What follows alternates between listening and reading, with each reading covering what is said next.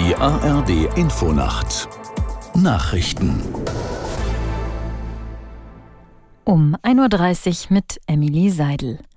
In Deutschland werden wohl auch im laufenden Jahr weniger neue Wohnungen gebaut, als es sich die Bundesregierung vorgenommen hat. Das haben Branchenexperten im sogenannten Frühlingsgutachten der Immobilienweisen vorhergesagt. Aus Berlin Pamina Rosenthal. Problematisch beim Bauen seien vor allem die weiterhin hohen Zinsen, Abgaben an den Staat sowie gestiegene Kosten für Grundstücke und Baumaterialien. Der Präsident des Zentralen Immobilienausschusses, Andreas Mattner, spricht angesichts der vielen fehlenden Wohnungen von einem Sirenenalarm.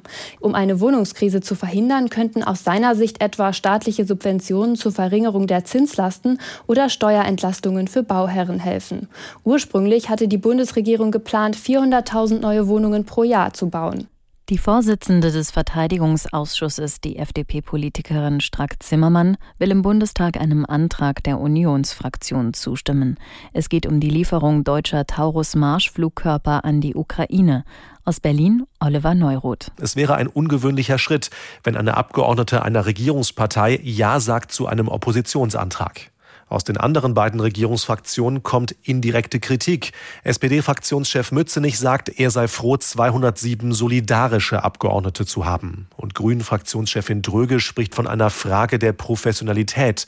Wenn man ein gemeinsames Verhandlungsziel erreicht habe, sollten Koalitionäre auch ausschließlich dem zustimmen. Vor dem High Court in London hat die Anhörung im Fall Julian Assange begonnen.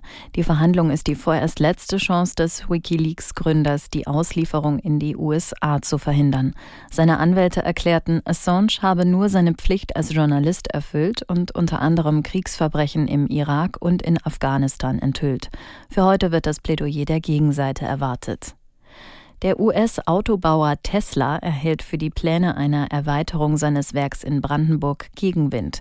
Die Bürgerinnen und Bürger der Standortgemeinde Grünheide stimmten mit deutlicher Mehrheit gegen neue Flächen für einen Güterbahnhof, Lagerhallen und einen Betriebskindergarten. Die Gegner kritisierten, dass dafür Wald gerodet werden muss. Die Gemeindevertretung von Grünheide muss sich aber bei einem Bebauungsplan nicht an das Votum der Einwohner halten. Tesla will in Grünheide künftig dreimal so viele E-Autos fertigen wie bisher. Und das Wetter in Deutschland überwiegend trocken, im Norden und Osten etwas Regen, plus 9 bis minus 1 Grad. Tagsüber dichte Wolken, im Süden freundlich, im Norden und Osten einige Schauer, von Westen später erneut Regen, 7 bis 13 Grad. Und die weiteren Aussichten am Donnerstag Wolken und Regen, sehr windig 8 bis 14 Grad und am Freitag windiges Schauerwetter im Osten meist trocken bei Temperaturen zwischen 4 und 11 Grad. Das waren die Nachrichten.